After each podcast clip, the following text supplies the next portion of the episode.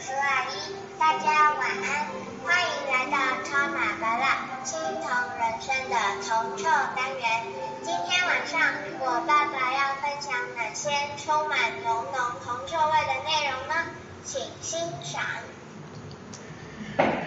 大家晚安，礼拜天了，明天是端午节，呃，我想。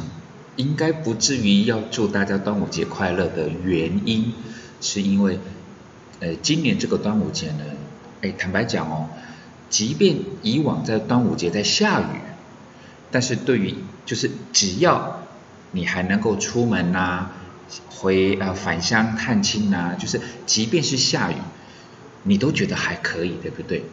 甚至来讲话，就是哎，我就到百货公司逛逛啊，然后带着孩子，因为是连续三天假日嘛，带着孩子出去玩一玩，而且下雨，你说要全台湾都下雨，我想大概不太可能，因为这个时间点台风还没来嘛，在台风还没有来的情况之下，你全台湾都下雨好像不太容易。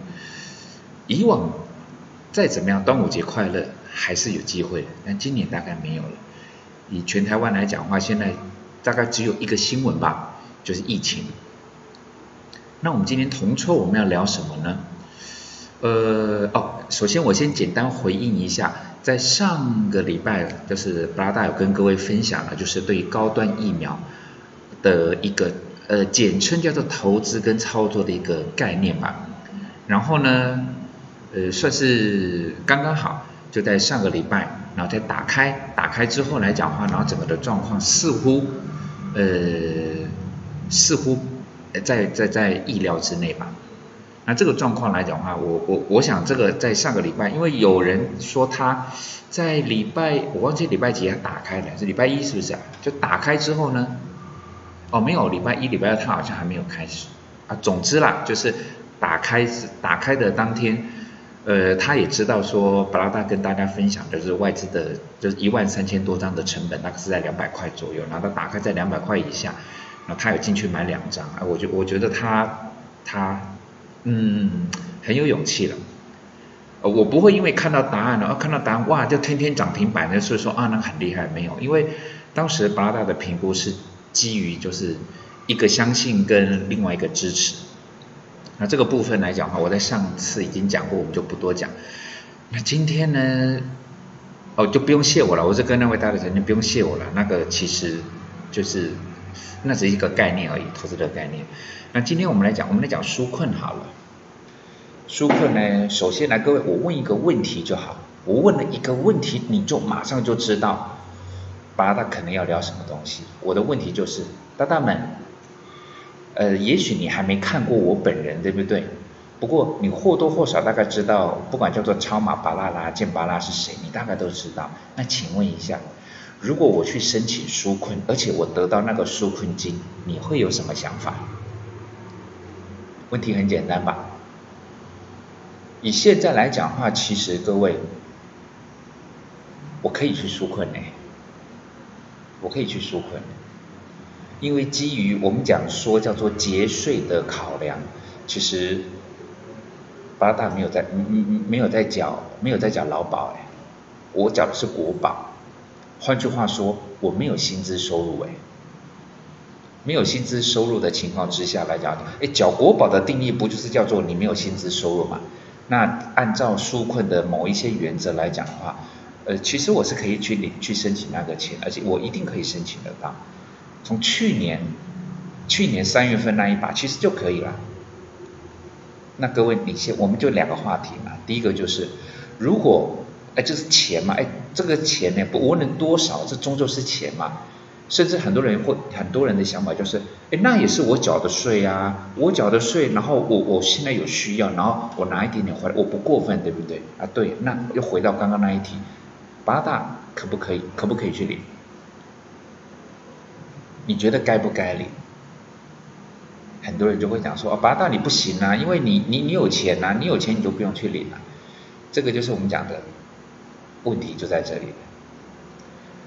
所谓的纾困，大家的定义，当然官方发放纾困金，它一定有它的一个考量，对不对？就像你去房屋贷款呐，你也是要有一定的资格嘛，对不对？你你总不能讲说好，今天我要买房子，或者是说我只是想买车子，然后我只要出个人，我就可以去借到钱。一般来讲，即便是一个所谓的小额信用贷款，银行也会希望你提供一些证明吧。大概只剩下类似那种地下钱庄啦，或者是不知道是哪来的那种贷款机构，你只要给他身份证，啊，他就会借你钱。啊，几乎就是，哎，身份证也好歹也算是一个一个凭证嘛，对不对？但是他不需要你提供其他的一些佐证，他就会借你钱。那这个纾困来讲，它会有一定的标准。那是不是在按照目前的现行机制，只要巴拉大符合资格，坦白讲，我应该可以大大方方的去申请。但是为什么大家会觉得说八大你不行？甚至举例来讲，什么郭台铭不行啊，张忠谋不行啊，然后。胡瓜不行啊？胡瓜不行，然后刘德华也不行啊。我假设他是台湾人来讲，为什么说啊？你们都有钱，你们怎么可以去领？但是纾困，我们回到现实面，当然，其实在我的地面，我也认为郭台铭不可以去领啊。然后张清芳他们不能领，我也这么认为啊。但是我们讲说纾困，以定义上来讲的话，就像在在我在工作室跟助理们、跟伙伴们在聊天的时候，我在想说纾困的意思是什么？纾困的意思，你不能呃，各位，现在在讲的是巴拉大个人的定义，不是官方定义哦。以官方定义来讲话，巴拉大是可以去申请纾困金的哦。所以我现在只是很单纯在说，我个人认为纾困是什么。你说疫情这个阶段，三级管制这个阶段，你说你那个你的工作也好，或者是说你的生意也好，你有受到了影响？好，我们假设有。我们假设有，譬如说你是你你你是你本来是在那个什么小吃店工作啦，然后然后或者是说你是在在在某些店家，譬如说你是在 G 两千，你在黑店工作，对呀，然后呢，因为老板快撑不下去了嘛，那就大家商量一下，就点总总之，只要你有资格申请纾困，那我们对于困这个字，巴拉达的定义很简单。很简单，就是今天那个纾困金额，坦白讲，因为我也没有去领，我不知道到底多少钱。我们假设三万块好了。我我们的困，呃，巴拉大的困，不是我们，巴拉大对于困这个字的定义是什么？就是你这个三万块如果没有领到，可能要饿死了。如果这样子，这叫做困。但是你换个角度来讲。今天，如果这个疫情假设，因为呃，应该这这建立在一个假设的情况之下，巴拉大深信疫情不会延续一辈子。巴拉大深信以国外的经验，再怎么惨，疫情会控制，它不会消失，它可能会变种，它可能会在做在做在做其他方式的一个一个感染，但是它是存在。它不会消失，不过可以控制。在可以控制的情况之下，我相信大大们的想法应该也跟我一样的，就算乐观吧。就是这种管制会不会管制到明年此时此刻？我知道不会啊，我知道不会啊。快一点点七月，可能慢一点点，我猜猜想大概八月就可以就可以这个状况就可以得到舒缓，或许是从三级降为二级，就这样子。那问题又回到刚刚那个问题，在因为纾困金发一次嘛，你领了三万块，但是在这段时间，假设你被影响了两个月哈，你这两个月的一个，我们讲说你受到的影响，没有领那三万块，各位这个问题又回来了，没有领到那三万块，你受了两个月的影响，是不是？即将饿死了，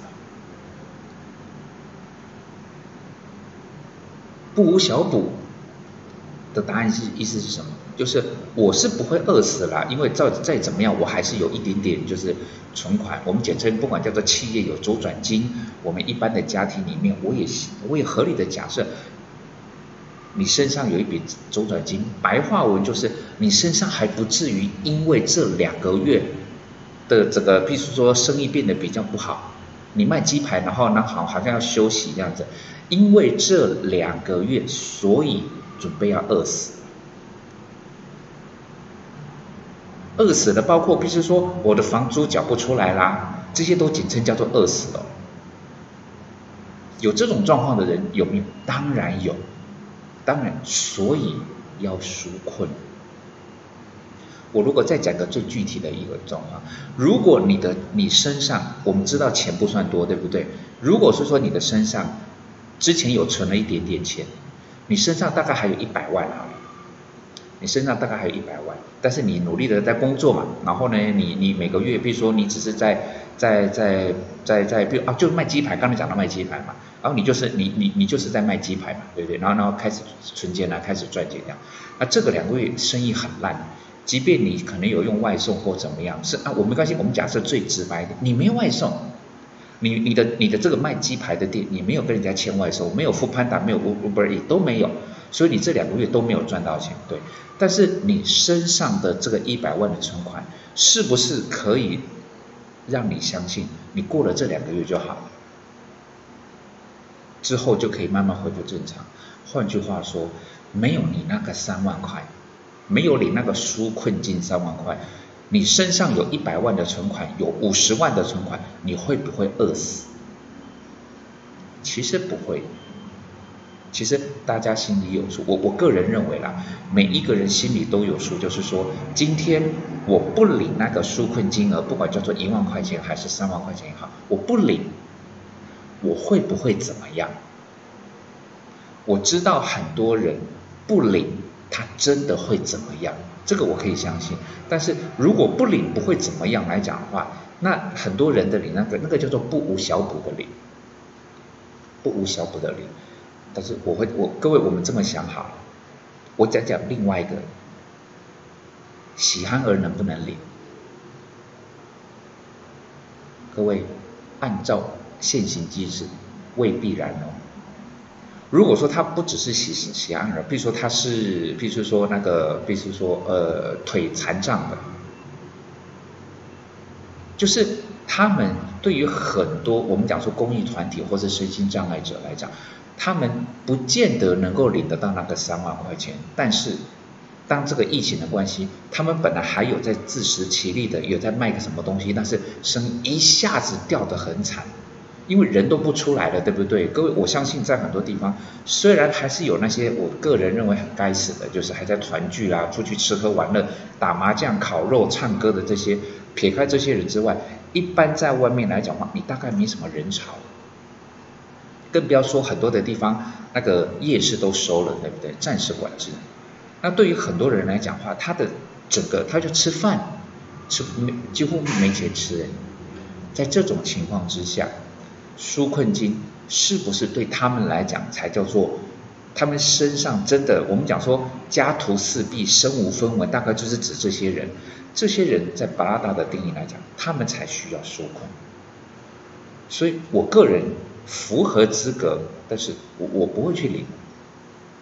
这个各位，这个跟道德没有关系，这个只是个人的想法。就是我既然也有资格去领那个三万块，但是我不领那个三万块，其实我不会怎么样。领到了，那个叫多出来的。所以，简单把大家讲个结论，这个三万块。它只有两种功能，一种叫做锦上添花，一种叫做雪中送炭。对于可能是卖玉兰花的那个阿妈，她还要养三个孩子，其中还有一个是所谓的智智智能有有有障状况的特殊儿童，这个三万块对她来讲非常重要，而那个不叫做纾困而已，因为卖玉兰花没有人买，他要养三个三个孙子。他需要那三万，甚至我会觉得说，他可能会需要六万块。但是对于一般其他的状况，锦上添花的那种氛围，其实是比较强烈的。各位应该知道吧？真正是说这笔三万块对他来讲，那个叫做雪中送炭的那种效果的，一定都有。但是我个人认为。秦岭纾困金的至少一半以上，一半以上。我们当然没有细算啊，我只是说根据我个人的看法，一半以上的人，那个三万块只是锦上添花。说可有可无，我想大还大大还不用这个这这这个成语，而是锦上添花。领得到那三万块钱还不错，但是不领，你锦上添花的锦，其实你被影响的还不大。所以这个只是达到个个人看法，就是，呃，当然我知道啦，你不领是你个人的权利，你领当然也是你个人的权利，只不过我把它只是想了解，呃，让大家去思考一件事情，就是对于锦上添花跟雪中送炭的这个钱，到底我们用什么态度去思考这件事情？就像我们这么说好了，如果今天在巴拉在在在巴拉岛，哎，就是我的岛。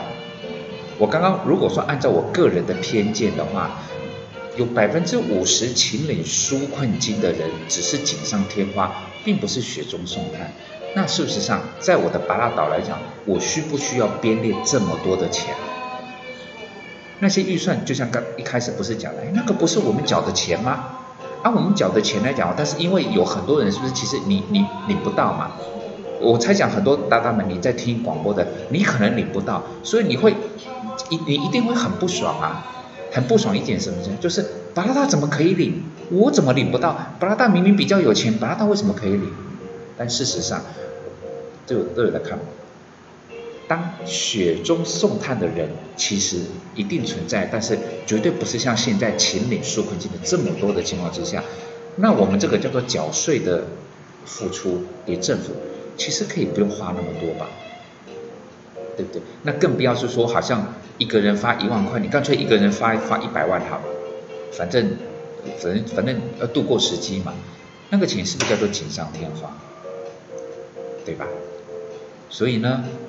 巴拉达有资格，巴拉达不会去领的，因为我希望这笔钱是帮助更需要帮助的那些雪中送炭的那些人，这是我的个人的看法，有点臭臭的铜臭味，各位，呃，思考一下吧。明天放假啊，这大概是唯一一点有小小开心的地方，就是明天没有开盘，我可以睡稍微晚一点点。祝各位明天跟自己的家人相处愉快喽！还是注意一下好了，端午节平安，晚安喽。